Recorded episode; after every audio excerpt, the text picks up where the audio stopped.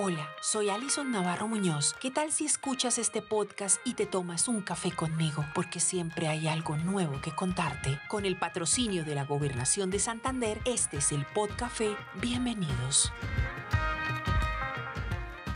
Hace unos meses nos invitaron a una rueda de prensa donde coincidimos colegas de todos los medios de comunicación, nacionales, regionales, independientes y de empresas como tal. Allí tuve la dicha de encontrarme con Germán Valenzuela Sánchez. Aunque teníamos puesto el tapabocas, eso no fue excusa para saludarnos, intercambiar palabras y hasta agendar una cita para entrevistarlo. Pero por aquellas cosas de la vida nos distanciamos cada uno en sus quehaceres, hasta cuando me enteré de su situación de salud y fallecimiento, que me dio una profunda tristeza e impotencia porque no alcancé a reunir de su propia voz otras historias de su trasegar periodístico y hasta histórico de su querida Piedecuesta. Por eso, este homenaje. Hoy, el pica pica.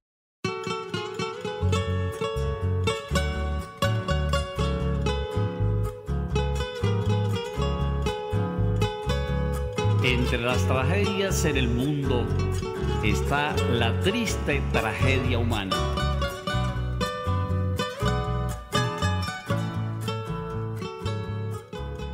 Germán muchos lo conocían como el Pica Pica, que de hecho era el nombre de un periódico que durante muchos años circuló en Piedecuesta, su tierra natal. Él era un hombre de agudo sentido investigativo, inquieto en lo cultural con una voz que nunca le tembló para revelar las verdades de su entorno social y municipal. Cuando yo era niñito, si me querían besar, ahora que estoy cuchito estorbo al caminar, murmuraba Patiño Él inició haciendo radio en Piedecuesta en el año de 1974 en La Voz de Piedecuesta y ahí escasamente daba la hora, pero poco a poco se fue soltando hasta que montó su propio programa Aires Culturales. Era un programa por el que nunca le pagaron un solo peso, solo era la feliz reunión radial de algunos amigos que distribuían sus papeles y comentarios para quitarle la monotonía al relato.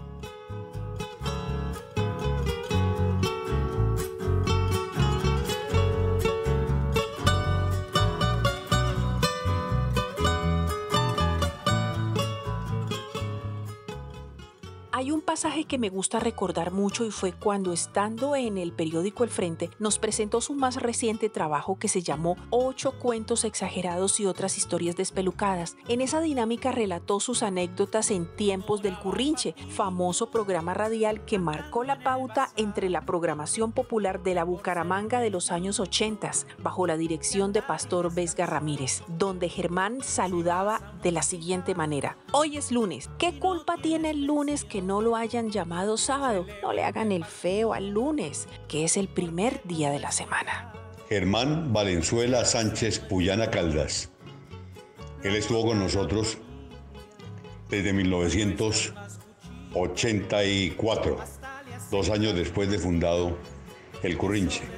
Él fue nuestro corresponsal desde la villa de San Carlos Borromeo, del pie de la cuesta capital garrotera de Colombia se destacó por la objetividad y también por la mano fuerte en la exposición de sus comentarios a la hora de analizar el comportamiento de los administradores de turno en la capital garrotera de Colombia, como se le llama a pie de cuesta, a sus concejales y a la comunidad en general, en especial a los líderes y dirigentes comunales. Era un hombre de temperamento.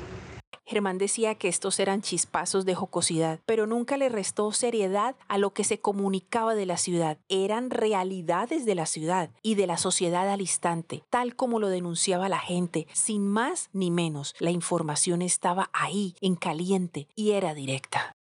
Germán Valenzuela Sánchez Puyana Caldas se jactaba siempre al presentarse así porque decía que le había hecho un análisis muy pormenorizado a su árbol genealógico.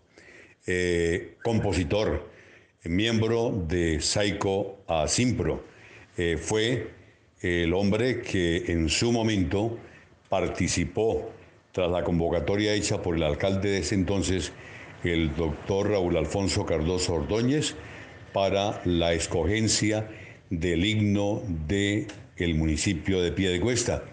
Y en efecto, la letra es de su autoría. Se ganó ese premio.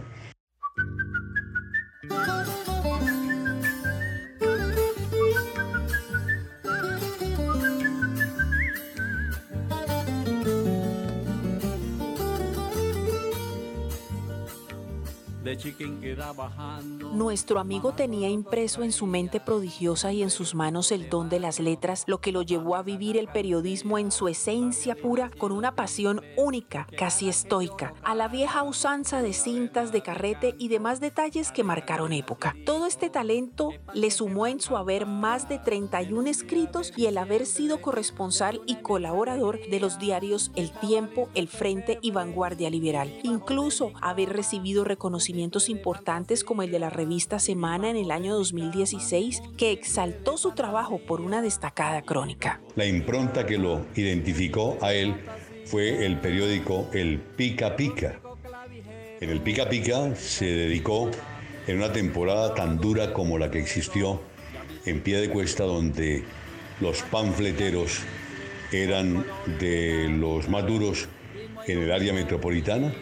Él estuvo al frente de ese proceso y con facilidad al que lo ubicaba mal parqueado le suministraba eh, su buen tabanazo. El Pica Pica tenía una sensibilidad especial que se dejaba ver en sus escritos convertidos no solo en narrativa periodística, sino en poesía y música, que fueron engalanados en su voz. Él decía, entre comillas, cuando uno está escribiendo poesía, siente un mensaje que le llega directo, que lo inquieta espiritualmente, y uno tiene que coger el papel en blanco y un lapicero, ponerse a escribir lo que le venga al pensamiento y lo que le marque la yema de los dedos. Eso es una cosa muy rápida, que así como llega, se va. Aquí un fragmento inédito de una de sus composiciones poéticas enviado el pasado mes de mayo a uno de sus hijos, a David, como era su costumbre, para que le diera el visto bueno.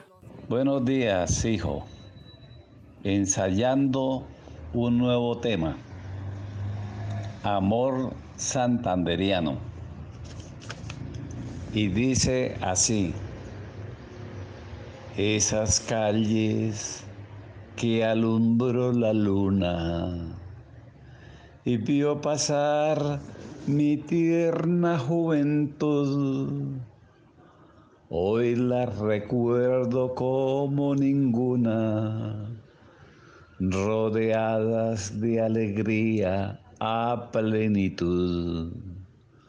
Hoy las recuerdo como ninguna, rodeadas de alegría a plenitud escritor y periodista, autor del himno de Piedecuesta, cantante y también dado a hacer investigaciones sobre historias propias de su municipio, como por ejemplo los secretos ocultos detrás de las piedras utilizadas en la construcción de la parte frontal de la iglesia de Piedecuesta y los singulares grabados en los copones de la iglesia que sugieren alguna influencia masónica. Detalles que están consignados en sus libros. Labores todas que dan cuenta de quién fue, del baluarte que significó para la historia, el periodismo y la cultura de los santanderianos. Fue un estandarte de la producción, creo que fue el pionero de las comunicaciones desde el municipio de Piedecuesta.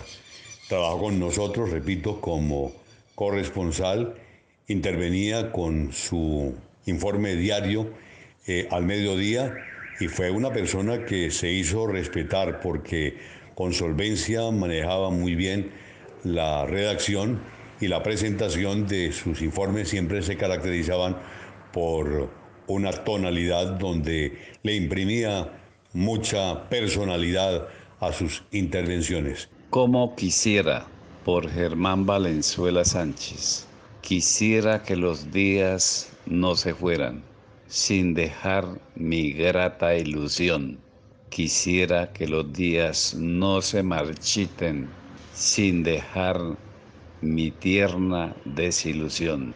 Podría relatarles las mil y una anécdotas, las historias, los poemas, pero sobre todo las vivencias de Germán Valenzuela Sánchez, que acumuló en sus años de vida una vida compartida por más de cuatro décadas con su esposa, quien partió a la eternidad antes que él, y que seguramente juntos miran con orgullo desde lo alto su descendencia sembrada en tierra piedecuestana. Todo lo que se ha dicho y algo más. Una persona altamente sensible, un gran hombre que dentro de todo su conocimiento, su sapiencia, era muy humilde.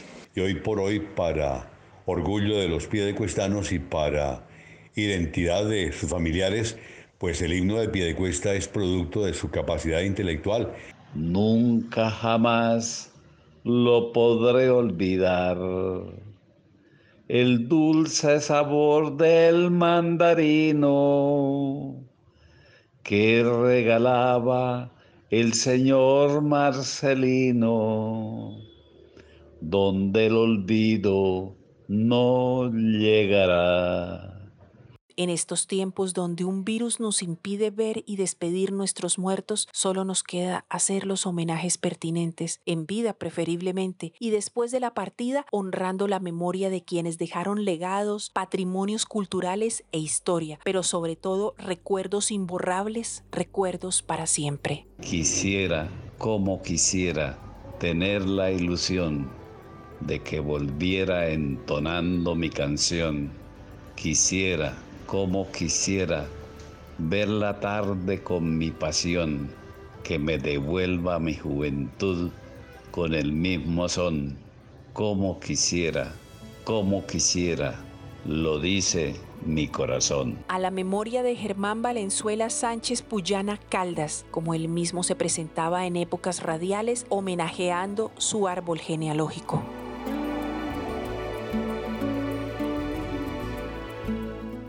Nos vemos en el siguiente podcast.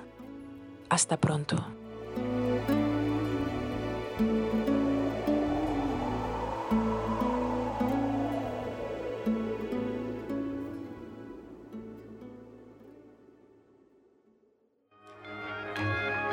El Podcafé es un espacio periodístico que puedes escuchar cada semana a través de Máquina de Escribir Noticias o a través de las plataformas de Spotify y Anchor.